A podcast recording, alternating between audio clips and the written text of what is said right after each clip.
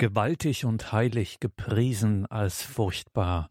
Fragen zum Gottesbild des Alten Testaments. Herzlich willkommen und grüß Gott zu dieser Sendung, sagt Gregor Dornis. Gewaltig und heilig gepriesen als furchtbar mit diesem Zitat aus dem Buch Exodus haben Professor Renate Brandscheid und Schwester Dr. Theresia Mende ein Buch überschrieben zu Fragen zum Gottesbild des Alten Testaments. Damit schließen die beiden Autorinnen Renate Brandscheid und Theresia Mende eine Lücke auf dem christlichen Büchermarkt, nämlich nach den brennenden, nach den brisanten Fragen des Gottesbilds des Alten Testaments.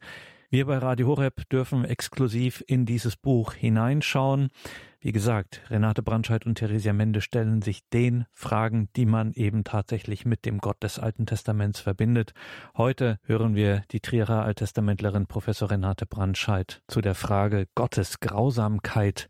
Will Gott den Menschen leiden sehen? Gottes Grausamkeit. Will Gott den Menschen leiden sehen? Liebe Hörer von Radio Horeb, haben Sie gedacht, dass Sie an einen barmherzigen und friedvollen Gott glauben? Dann liegen Sie falsch, denn Gott ist grausam. Dergleichen liest und hört man des Öfteren angesichts der Tatsache, dass manchen Menschen ein unsäglicher Leidensweg aufgebürdet wird, obwohl sie Gutes getan haben und Gott ergeben sind.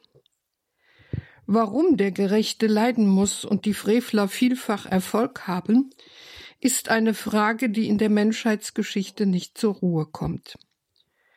Sie scheint die Gerechtigkeit Gottes zu diskreditieren und ihm entweder den Stempel der Gleichgültigkeit oder aber der Grausamkeit aufzudrücken.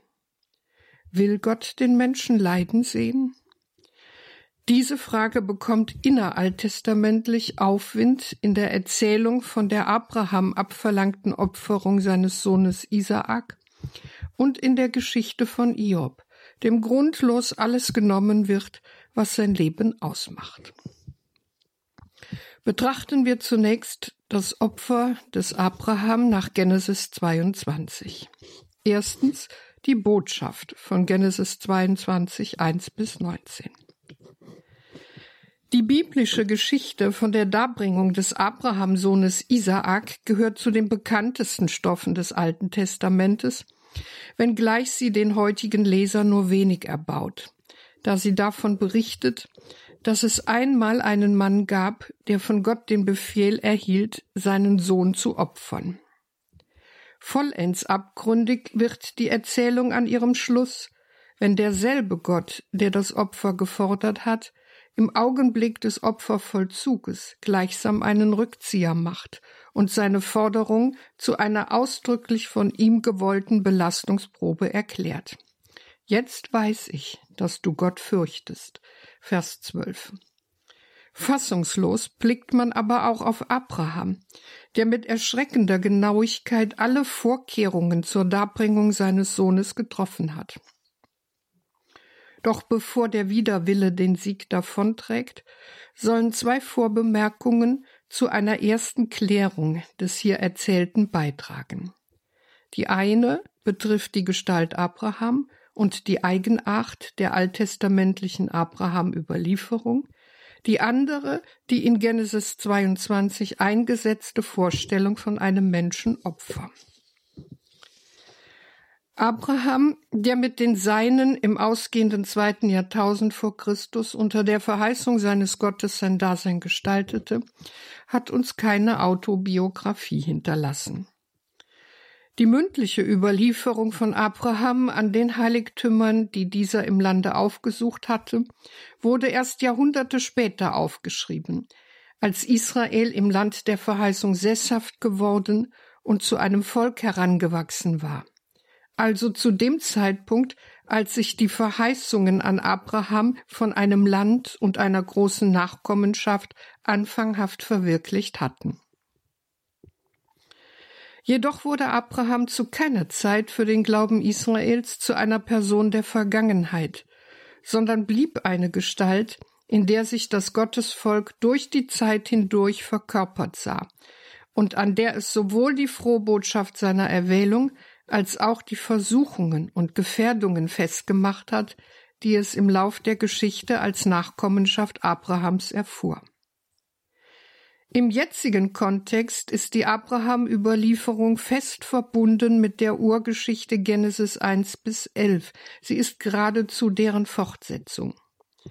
Geht es in der Urgeschichte um die für den Menschen und seine Welt grundlegenden Ordnungen, aber auch um die durch die Sünde des Menschen verursachten Schäden, die den Segen in der Schöpfung mindern, so geht es in der Berufung Abrahams zum Verheißungsträger ebenso grundlegend um den Beginn einer die ganze Menschheit betreffenden Heilsgeschichte.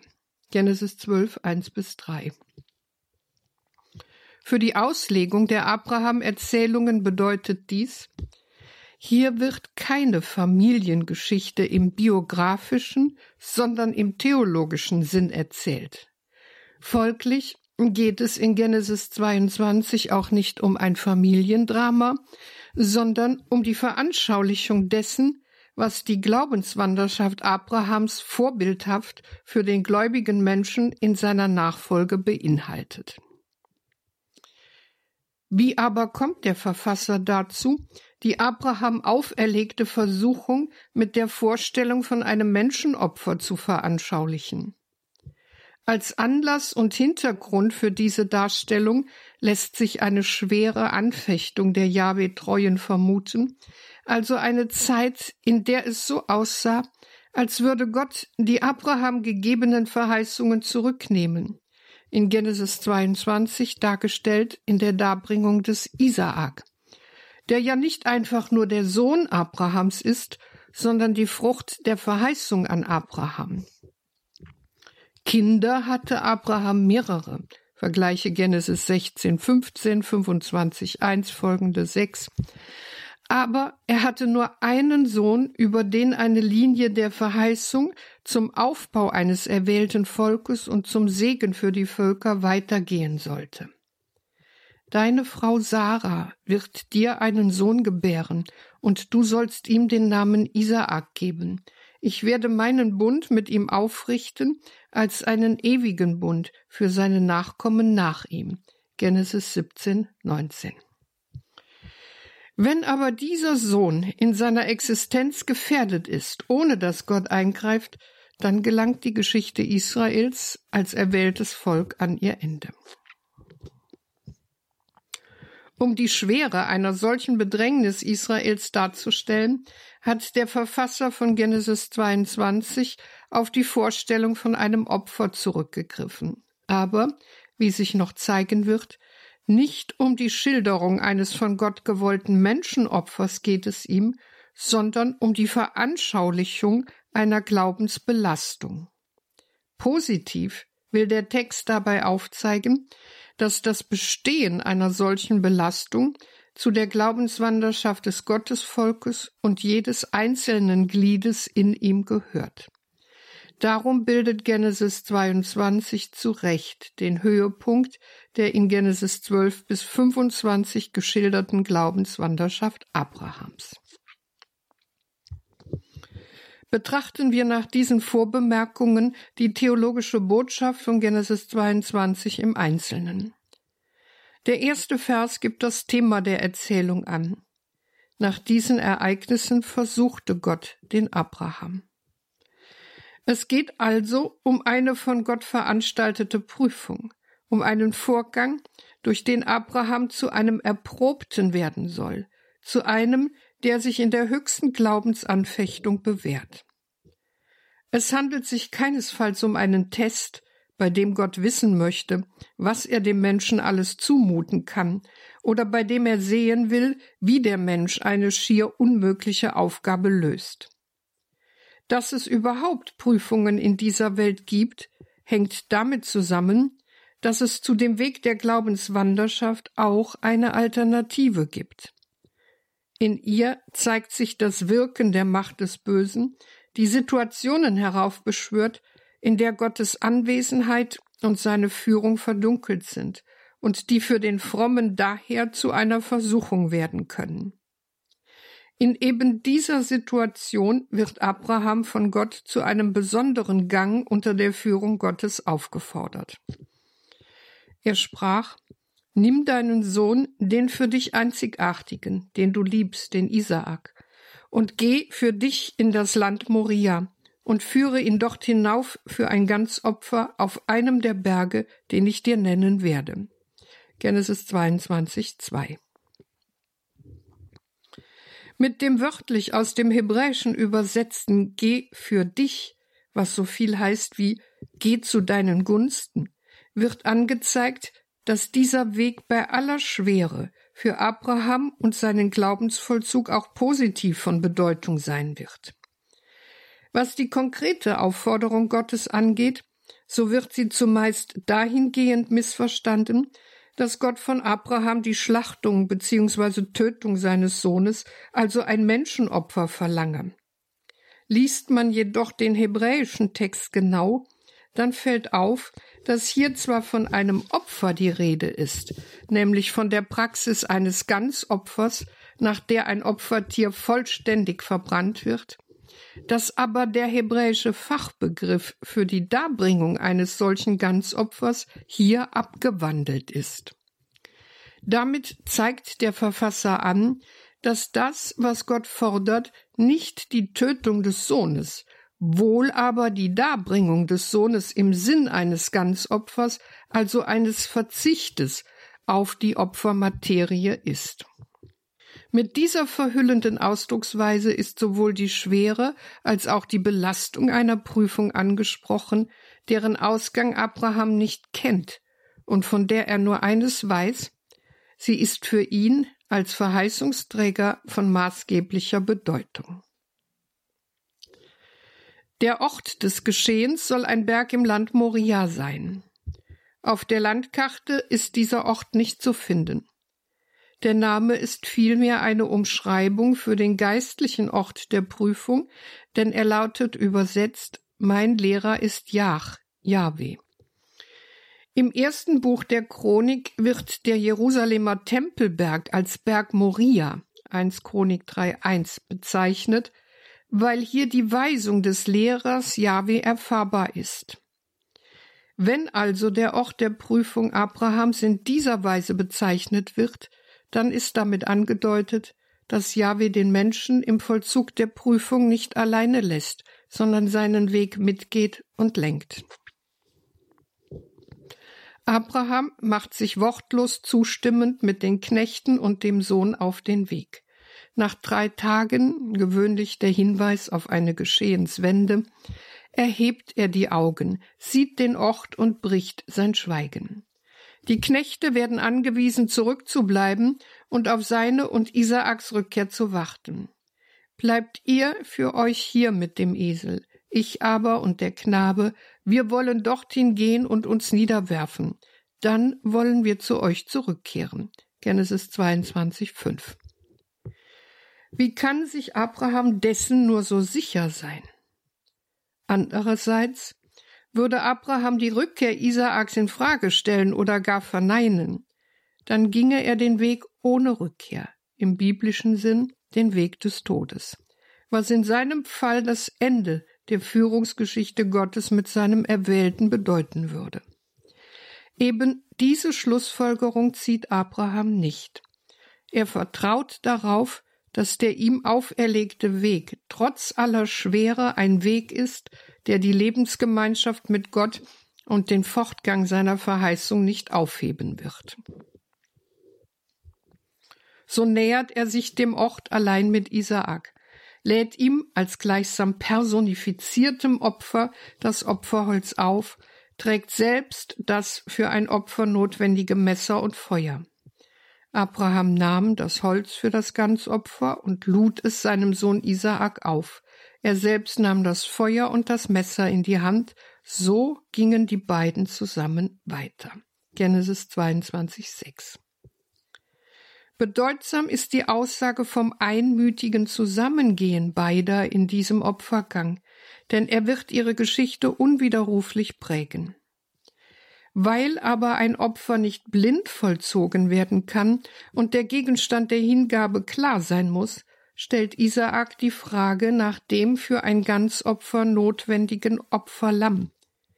Da sagte Isaak zu seinem Vater Abraham, mein Vater. Und der sagte, hier bin ich, mein Sohn. Dann sagte Isaak, siehe, da ist Feuer und Holz, aber wo ist das Lamm für das Ganzopfer? Genesis 22, 7.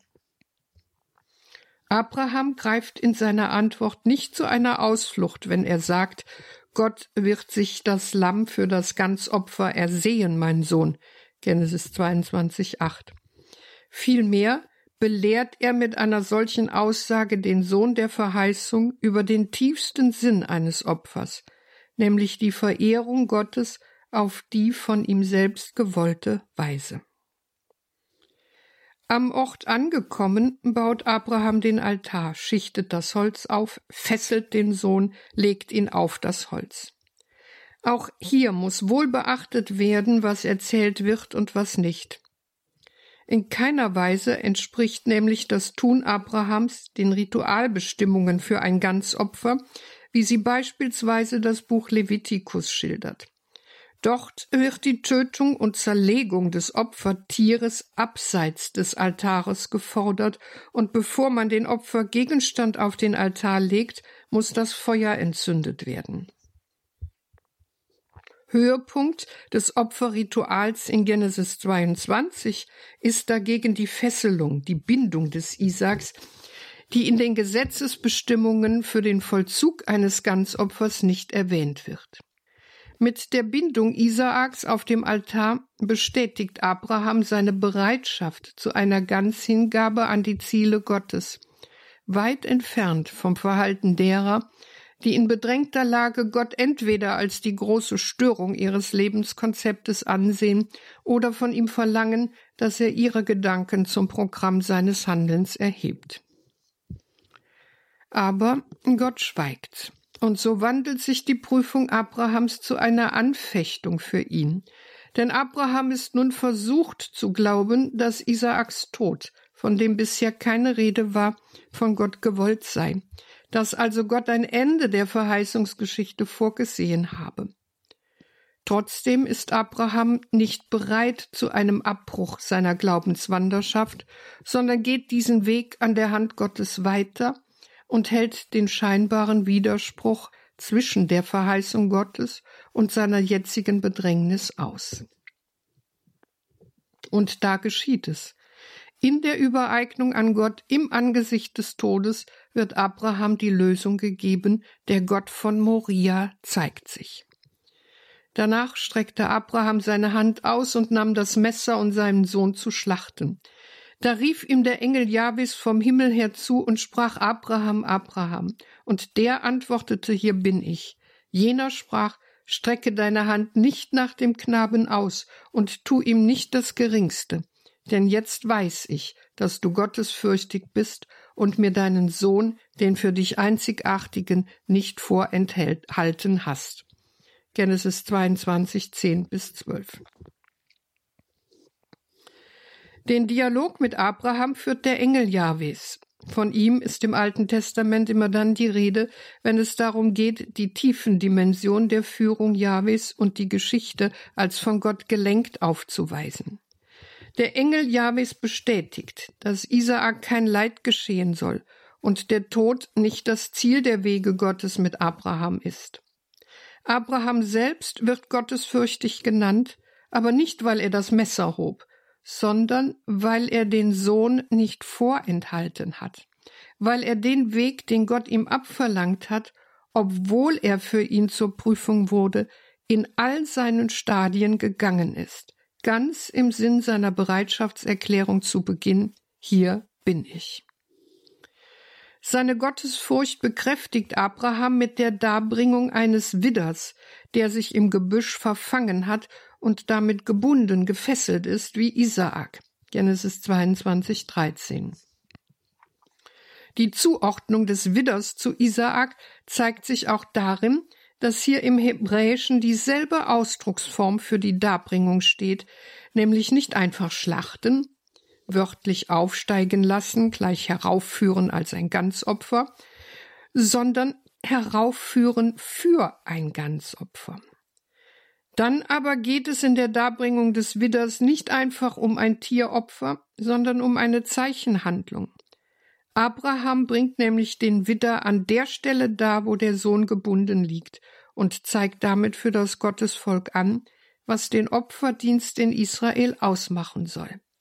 Die rückhaltlose Hingabe der Person an den Gott, der auch in der Verborgenheit der Retter bleibt. Von entscheidender Bedeutung ist der letzte Vers der Erzählung. Es fällt auf, dass in Genesis 22, 19 ausdrücklich nur von einer Rückkehr Abrahams zu seinen Knechten die Rede ist. Isaak ist nicht dabei.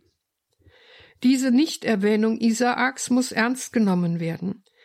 Denn wenn Abraham nach den Worten des Engels als gottesfürchtig erkannt wurde, weil er den Sohn nicht vorenthalten hat, dann ist es nur konsequent, dass der auf dem Altar gebundene Isaak als Frucht der Opfergabe in Moria zurückbleibt, so wie es der Auftrag Gottes vorgesehen hat.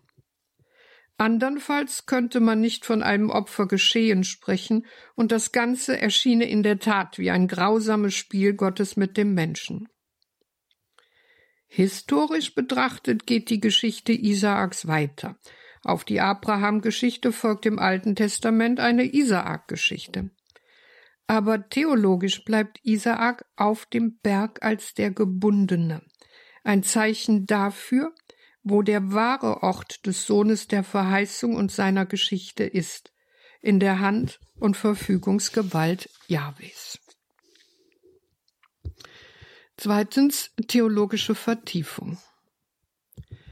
Die Auslegung hat gezeigt, dass die Abraham-Erzählung in Genesis 22 kein Text über das grausame Spiel Gottes mit dem Tod eines Kindes ist, sondern eine Lehrerzählung über die Glaubenswanderschaft Israels in höchster Bedrängnis. Aller Wahrscheinlichkeit nach blickt Genesis 22 zurück auf die Verfolgung der Jahwe-Treuen unter dem hellenistischen Herrscher Antiochos IV. im zweiten Jahrhundert vor Christus, wo es den Anschein hatte, als würde die Geschichte der Nachkommenschaft Abrahams ihrem gottgewollten Ende zugehen.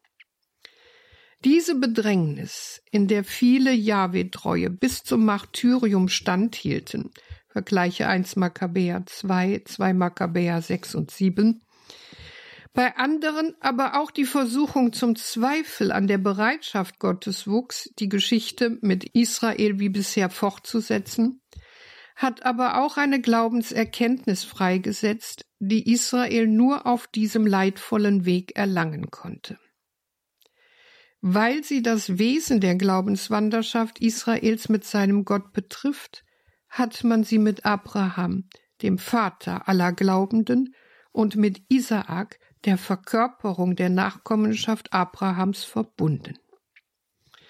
Welche Glaubenseinsichten im Einzelnen vermittelt nun unser Text bezüglich der Vorstellung des angeblich grausamen Gottes?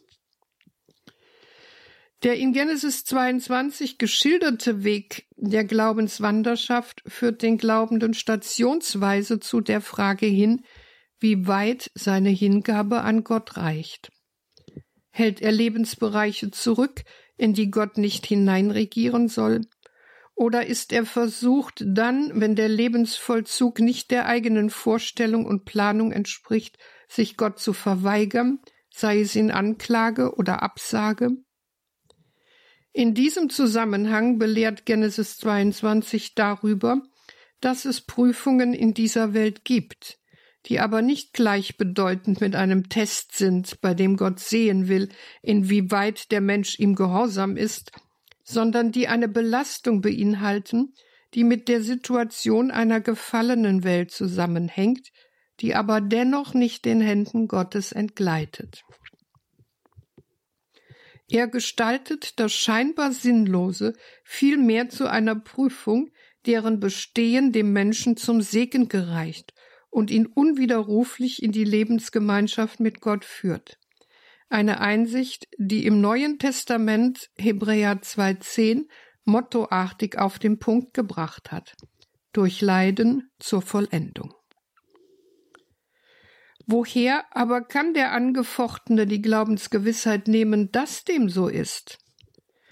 Zur Beantwortung dieser Frage ist die Verbindung der Abraham-Geschichte mit der Urgeschichte in Rechnung zu stellen.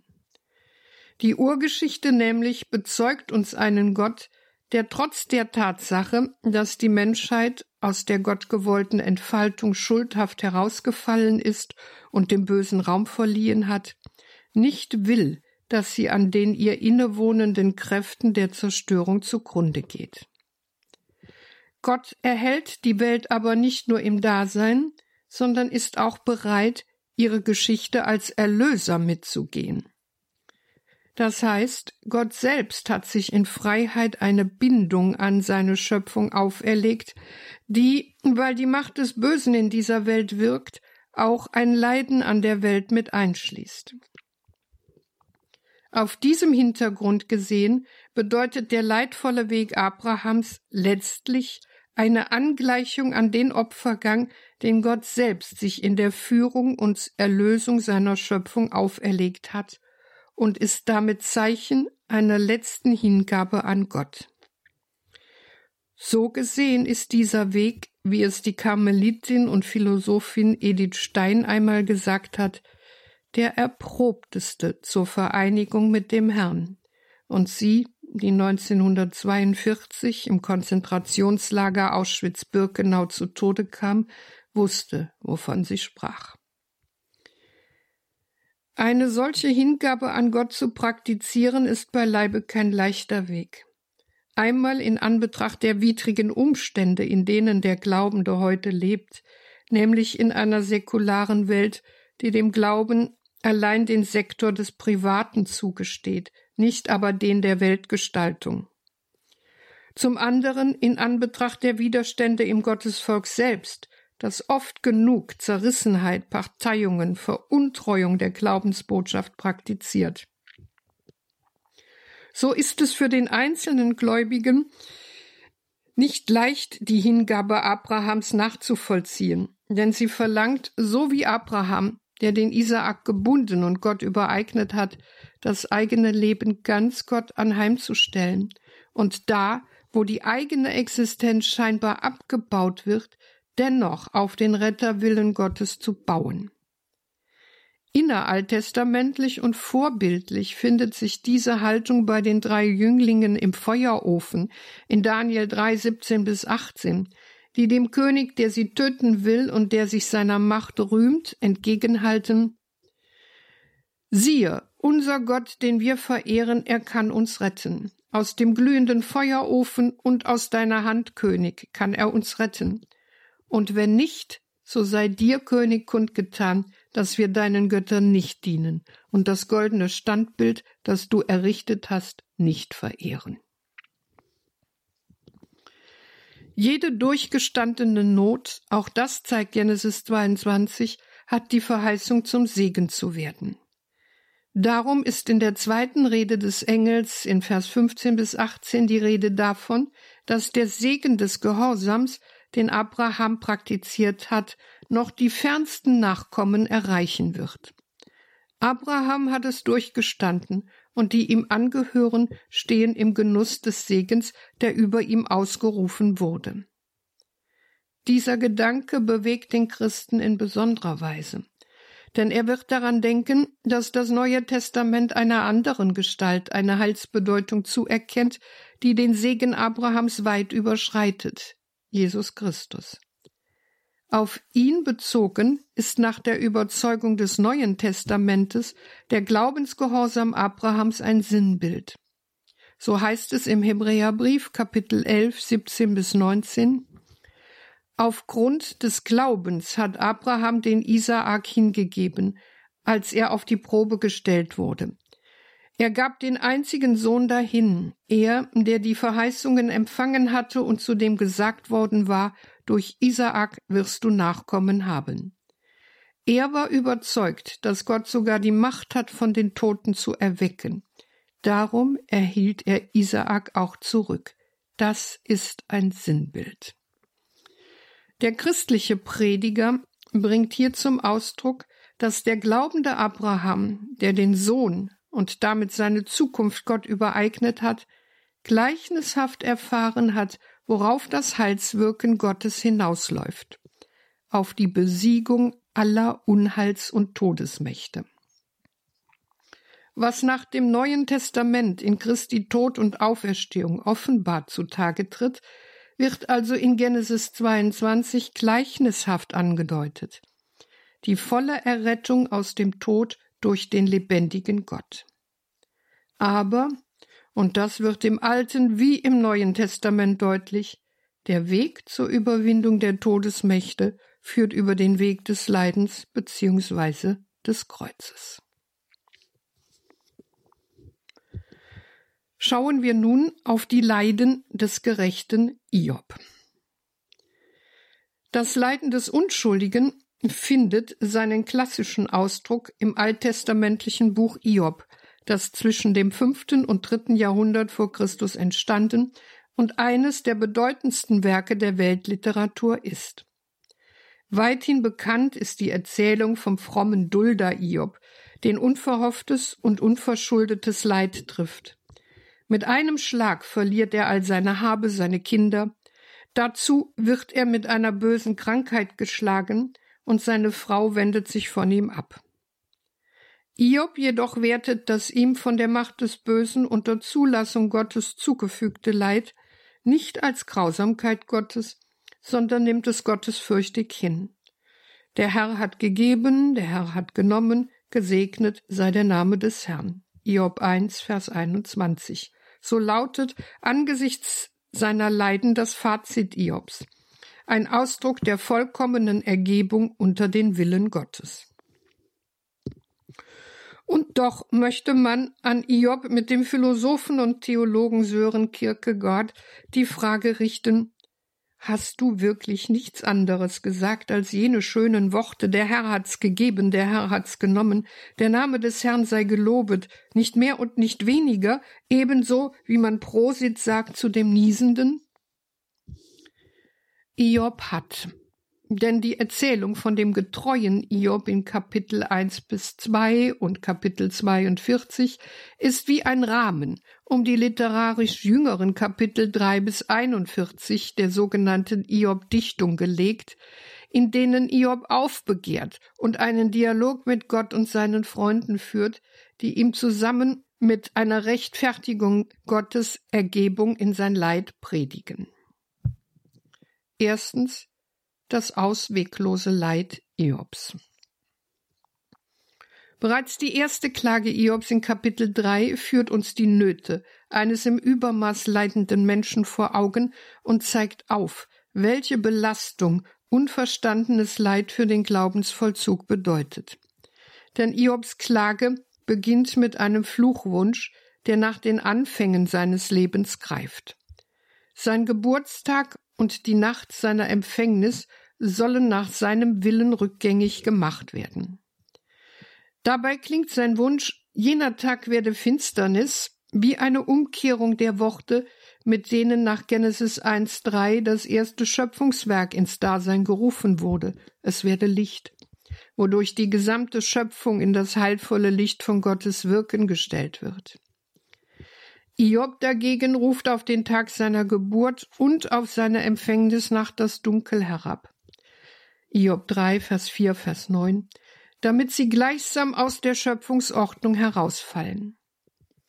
Dieser Gedanke wird durch den Wunsch intensiviert, dass Finsternis und Dunkel sein Leben auslösen sollen. Iob 3, 5, womit Iob einen Begriff der Glaubenssprache Israels in sein Gegenteil verkehrt. Danach ist Jahwe der Löser bzw. Erlöser des Volkes Israel, das er aus den Banden von Gericht und Schuld freikauft und dem er neu die Lebensgemeinschaft mit sich schenkt. An dieser Aussage Iobs wird bereits deutlich, dass hier nicht nur ein gepeinigter und verzweifelter klagt, dem alles zum Feind geworden ist, sondern ein Mensch, dem die Fundamente seines Glaubens weggebrochen sind. Der Grund für Iobs massive Selbstverfluchung, ein Leben von einem grausamen Gott niedergehalten in Mühsal und Schmach, die Iob so nie zu erleben dachte. Aus diesem Grund wird der Todeswunsch Iobs laut und mit der Frage nach dem Sinn seines leidvollen Daseins vor Gott unterstrichen, wodurch seine Klage viel grundsätzlicher ist als die Äußerungen notleidender Menschen, die nicht mehr leben wollen. Wozu hat Gott ihn am Leben gelassen? Wozu haben Menschen sich um ihn gekümmert und ihn großgezogen? Hiob 3, Vers 11 bis 12. Denn Ruhe, gemeint ist sein gedeihliches, an sein Ziel gelangtes Dasein, blieb ihm versagt. Also ersehnt Hiob jetzt die Ruhe im Tod, wo seine Leiden aufhören. Eine Antwort auf seine Fragen kann ihm der Tod zwar nicht geben, wohl aber ein Ende seines Leidens und seiner Glaubensanfechtung. In geradezu paradiesischen Bildern malt er die ersehnte Todesruhe aus, bevor die Sinnfrage erneut aufbricht, mit dem Unterschied, dass Iob jetzt seine Klage verallgemeinert. Iob 3, Vers 20, Vers 23. Warum schenkt Gott überhaupt Leben, wenn Menschen elend und verbittert in ihren Herzen dahin vegetieren? Sich nach dem Tod sehnen, aber nicht sterben können, sterben dürfen. Ist das mit der Gerechtigkeit Gottes vereinbar? Ist das die gute Schöpfung, von der die Offenbarung spricht? Zweitens der Trost der Freunde Iobs. Die Freunde Iobs, die von seinem Unglück gehört haben, machen sich auf den Weg, um ihm Teilnahme und Trost zu bezeugen. Nach sieben Tagen und Nächten, in denen sie bei Iob gesessen, geschwiegen und auf diese Weise sein Leid geteilt haben, versuchen sie ihm im Namen Gottes Trost zuzusprechen. Vorsichtig tastet sich der erste Freund, Eliphas von Teman, an Iob heran und gibt ihm in Frageform zwar, aber dennoch deutlich zu verstehen, dass Leid mit Schuld zusammenhängt und somit auch Iob als ein schuldig gewordener leidet. Bedenkt doch, wer geht ohne Schuld zugrunde? Wo wurden Redliche im Stich gelassen? Job 4, 7. Denn, so Eliphas, einen vor Gott Gerechten gibt es nicht. Ja, selbst die Engel sind vor Gott unrein.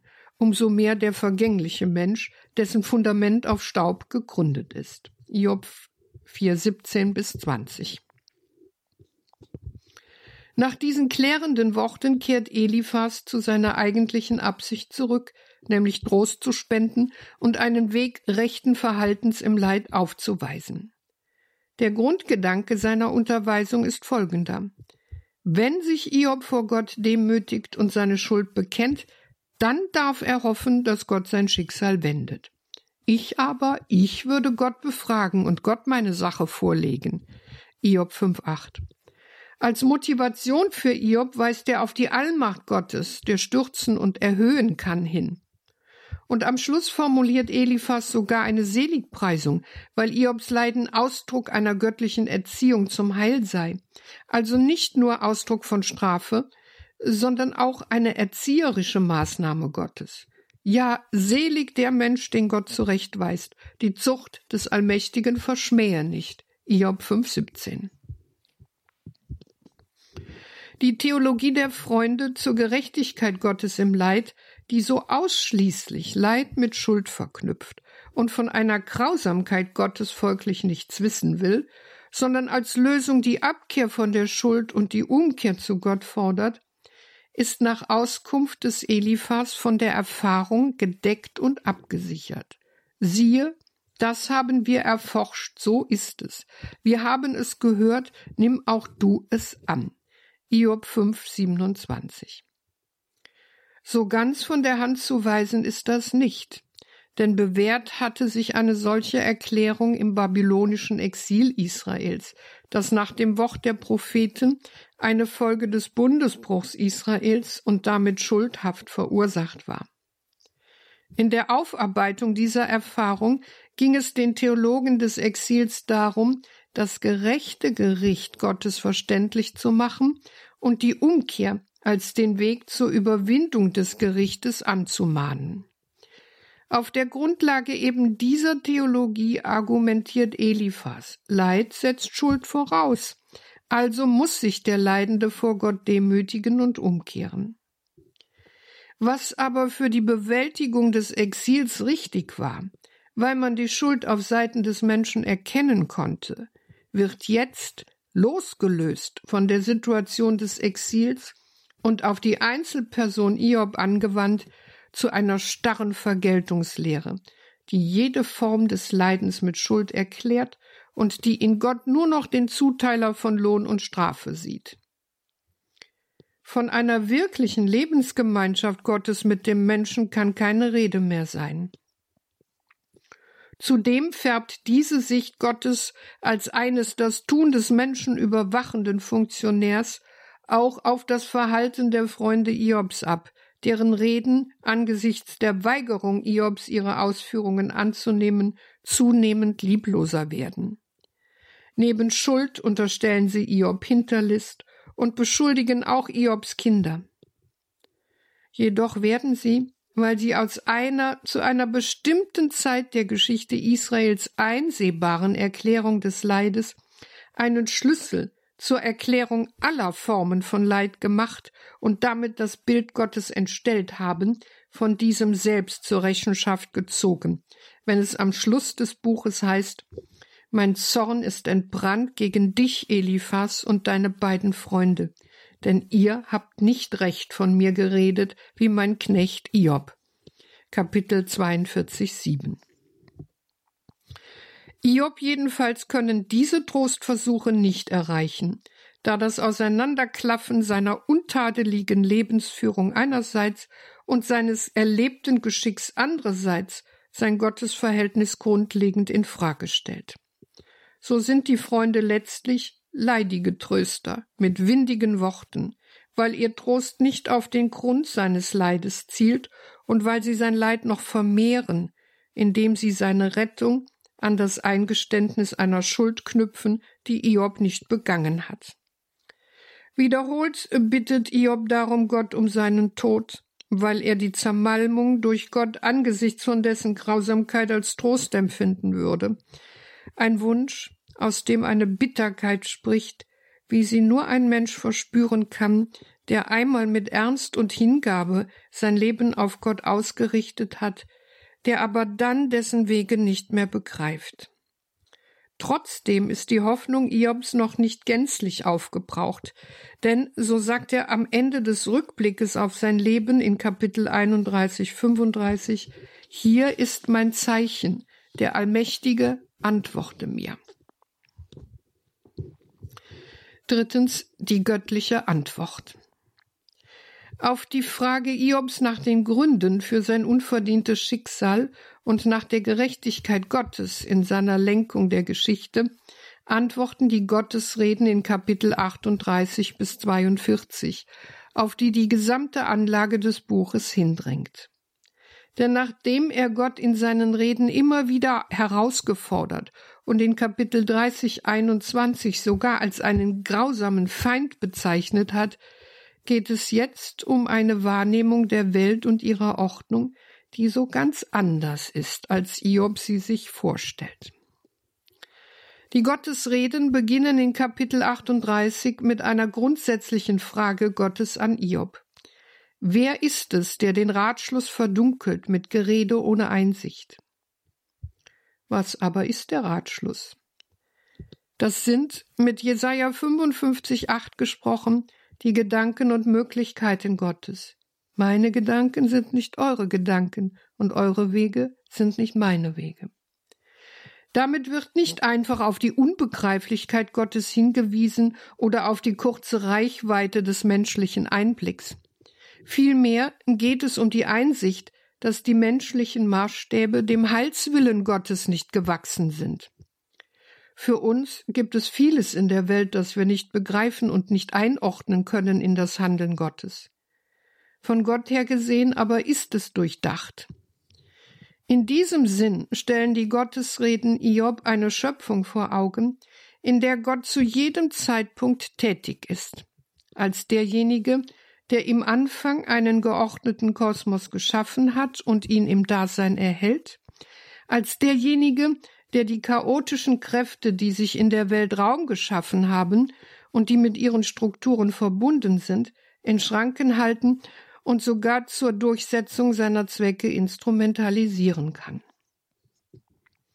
Am Beispiel von wilden Tieren, die der Mensch nicht domestizieren kann und die im Alten Testament den Bereich des Bedrohlichen, Zerstörerischen verkörpern, weist die Gottesrede in Kapitel 38 bis 39 die Ordnungsmacht und Durchsetzungskraft Gottes in der Geschichte auf, wobei dieser das anarchisch-chaotische nicht einfach eliminiert, sondern ihm Grenzen setzt und seine bedrohliche Entfaltung fest unter seiner Kontrolle hält. Es gibt also, so die Gottesreden, durchaus eine universale Heilsgeschichte, eine Gerechtigkeitsordnung Gottes, in der er als Erlöser tätig ist und in die der einzelne Mensch mit seiner persönlichen Geschichte hineingestellt ist, auch wenn der Verlauf für ihn nicht im Einzelnen durchschaubar ist. Die dritte Gottesrede hat direkt den Kampf gegen das wiedergöttlich Chaotische zum Thema.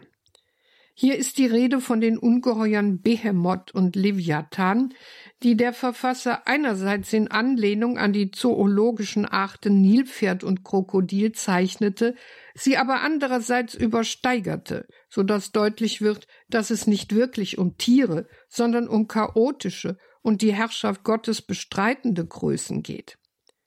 Gleich zu Anfang wird aber festgestellt, dass Behemoth eine geschaffene und ungeachtet seiner gefährlichen Kraft keine wiedergöttliche Größe von Gott gleichem Rang ist. Siehe doch den Behemoth, den ich geschaffen habe wie dich, Job 40, 15. Wenn Gott ihn geschaffen hat, so bedeutet dies nicht, dass Gott ihn als chaotische Kraft gewollt hat, sondern dass hier eine geschaffene Größe ihre Bestimmung verraten hat. Vom Menschen kann dieser Gegner nicht erledigt werden. Ausdrücklich heißt es, dass es dem Menschen unmöglich ist, den Leviathan zu fangen. Alles prallt an ihm ab, was der Mensch unternimmt. Wohl aber wird er durch den bloßen Anblick seines Schöpfers niedergestreckt. Ebenso wie der Leviathan, dessen Gefährlichkeit in Kapitel 40 bis 41 als Ausdruck der ihm innewohnenden Macht des Bösen geschildert wird, die allein Gott zu bändigen vermag, so dass die Schöpfung nicht den Chaoskräften anheimfällt. Damit wendet sich diese Gottesrede gegen Iob, der nur das Chaos sehen wollte und der in Kapitel 924 behauptet hatte, die Erde ist in frevler Hand gegeben. Warum aber holen die Gottesreden so weit aus, um Iob zur Einsicht zu bringen?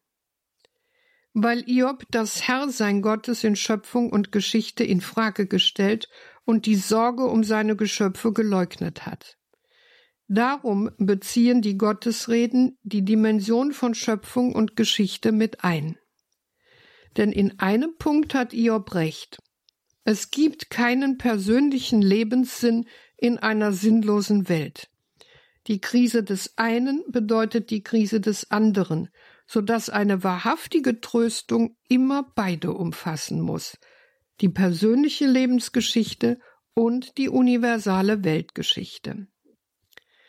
Indem aber die Gottesreden von dem durch Iob geleugneten universalen Sinn sprechen und ihm zeigen, wie weit der Horizont reicht, in dem Gott schöpferisch und erhaltend tätig ist, geben sie seinem persönlichen Leiden einen Platz in diesem Gefüge zurück. Als Glied der Schöpfung sind der Einzelmensch und seine persönliche Geschichte in eine universale Heilsgeschichte gestellt. Das Leid ist damit nicht aus der Welt geschafft, wohl aber ist es der Erlösertätigkeit Gottes zugeordnet. Gott begegnet also nicht, wie Iob geglaubt hat, dem Menschen in grausamer Feindschaft und will ihn leiden sehen, sondern steht in letzter Treue und ohne jeden Hintersinn zu seiner Schöpfung und deren Erlösung.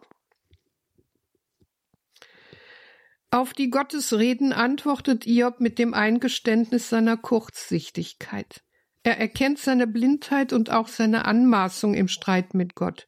So nimmt er seine Rede zurück, aber nicht als Kapitulation vor einem überlegenen Gegner, sondern als ein von Gott zu neuem Glauben befreiter und aufgerichteter. Denn, wie er in Kapitel 42,5 sagt, vom Hörensagen nur hatte ich von dir gehört. Das heißt, er hat von Gott nur gewusst, was Menschen über ihn reden. Aber erst in der persönlichen Begegnung mit Gott hat er ihn zwar nicht durchschaut, wohl aber geschaut. Er hat keine letzte Einsicht in den Schöpfungsplan erhalten, der ihm den Schlüssel zum Weltverständnis böte. Der Sinn des Leidens ist nicht auf einen Begriff gebracht, das drückende Leid ist nicht aus der Welt geschafft. Nicht, weil Gott dem Menschen ein solches Wissen eifersüchtig vorenthält, sondern weil dies ein Wissen ist, das allein dem Schöpfer Gott eignet. Was genau aber hat Iob dann geschaut? Gottes Anwesenheit im Geschichtsverlauf, dass Gott in der gebrochenen und im Zeichen des Gerichtes stehenden Schöpfung als ihr Erhalter und ihr Erlöser gegenwärtig ist. Damit widerruft Iob seine Auffassung, dass Gott ihm in der Maske des grausamen Feindes entgegenkommt und lässt sie endgültig hinter sich.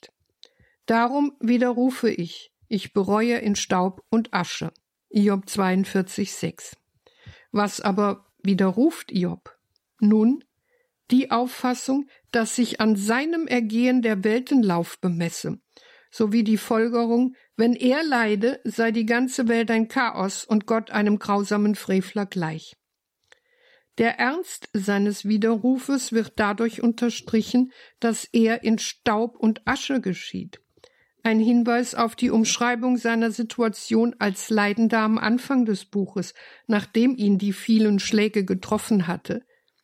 Da nahm er sich eine Tonscherbe, um sich damit zu schaben, während er mitten in der Asche saß. Iob 2,8. Iob ändert also seine Einstellung, während er noch in Staub und Asche im Elend sitzt.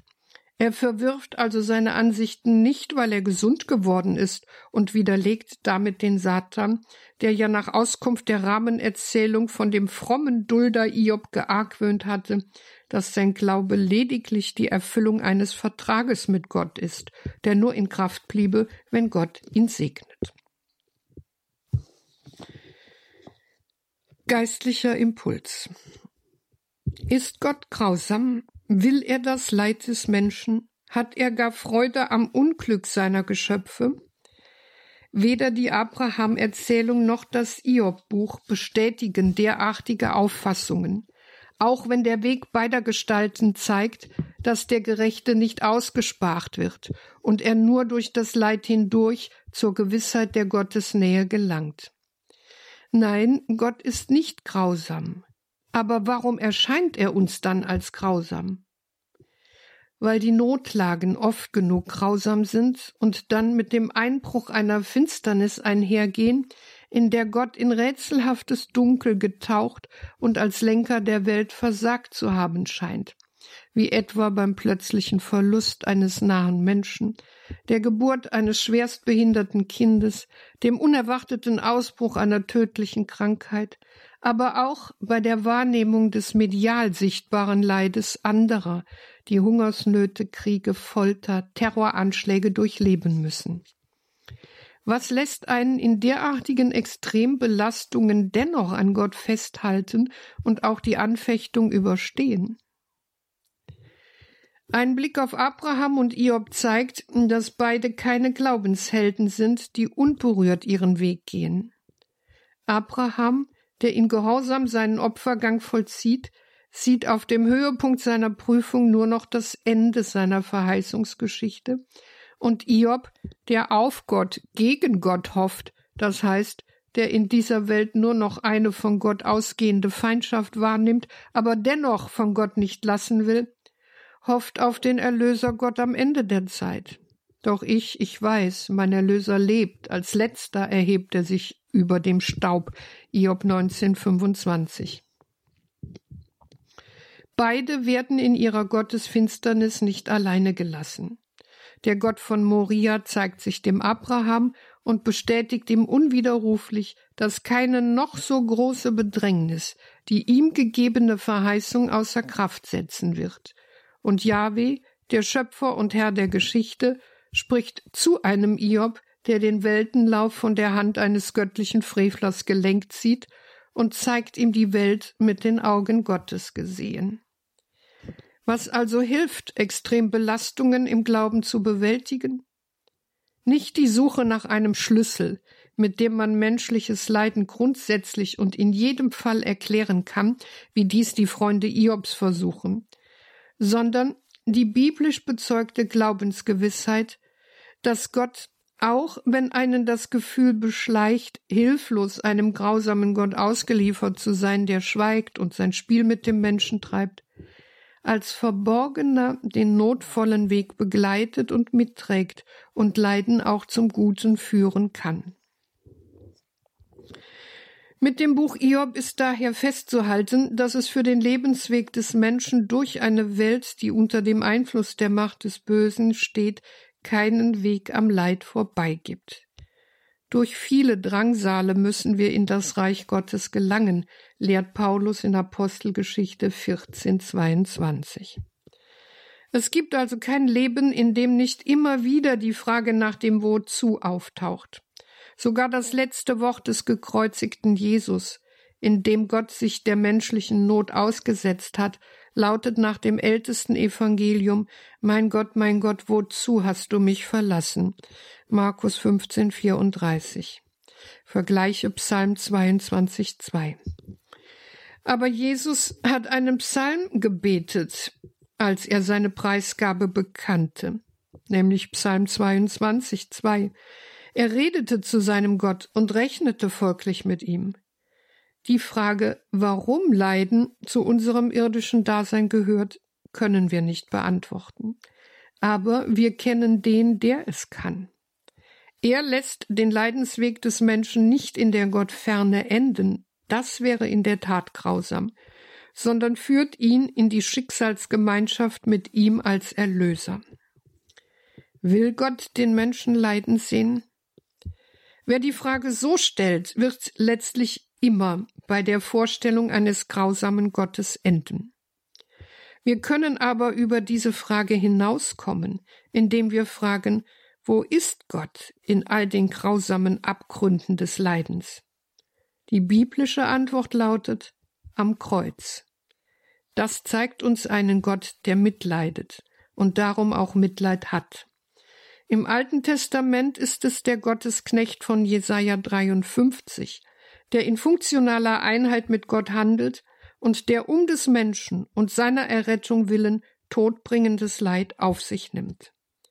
Er wurde verachtet, von den Menschen gemieden, ein Mann voller Schmerzen mit Krankheit vertraut.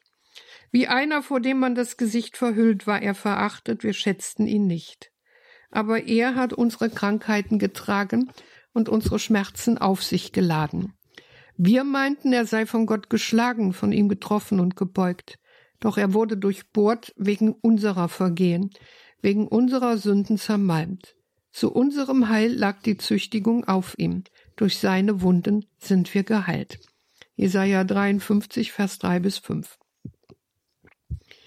Im Neuen Testament ist es Gott selbst, der sich im Leiden und Sterben des Gottesknechtes Jesus mit dem Leiden des Menschen verbindet und ihm den bittersten Stachel nimmt, seine Sinnlosigkeit. Darum kann Paulus die Frohbotschaft für den Leidenden als Trost, der zum Leben führt, verkünden. Immer tragen wir das Todesleiden Jesu an unserem Leib, damit auch das Leben Jesu an unserem Leib sichtbar wird. 2 Korinther 4, Vers 10.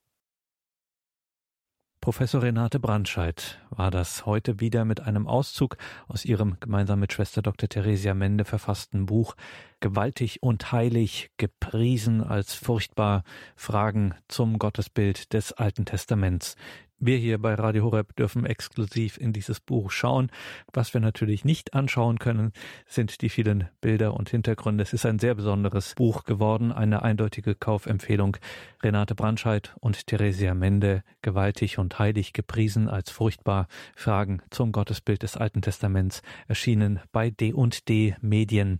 Da steht natürlich alles entsprechend verlinkt und im Detail in den Details zu dieser Sendung im Tagesprogramm auf horeb.org. Schauen Sie dort vorbei. Damit geht unsere Sendezeit hier auch stramm dem Ende entgegen. Und es folgt gleich die Reihe nachgehört. Alles Gute und gottesreichen Segen wünscht ihr, Gregor Dornis.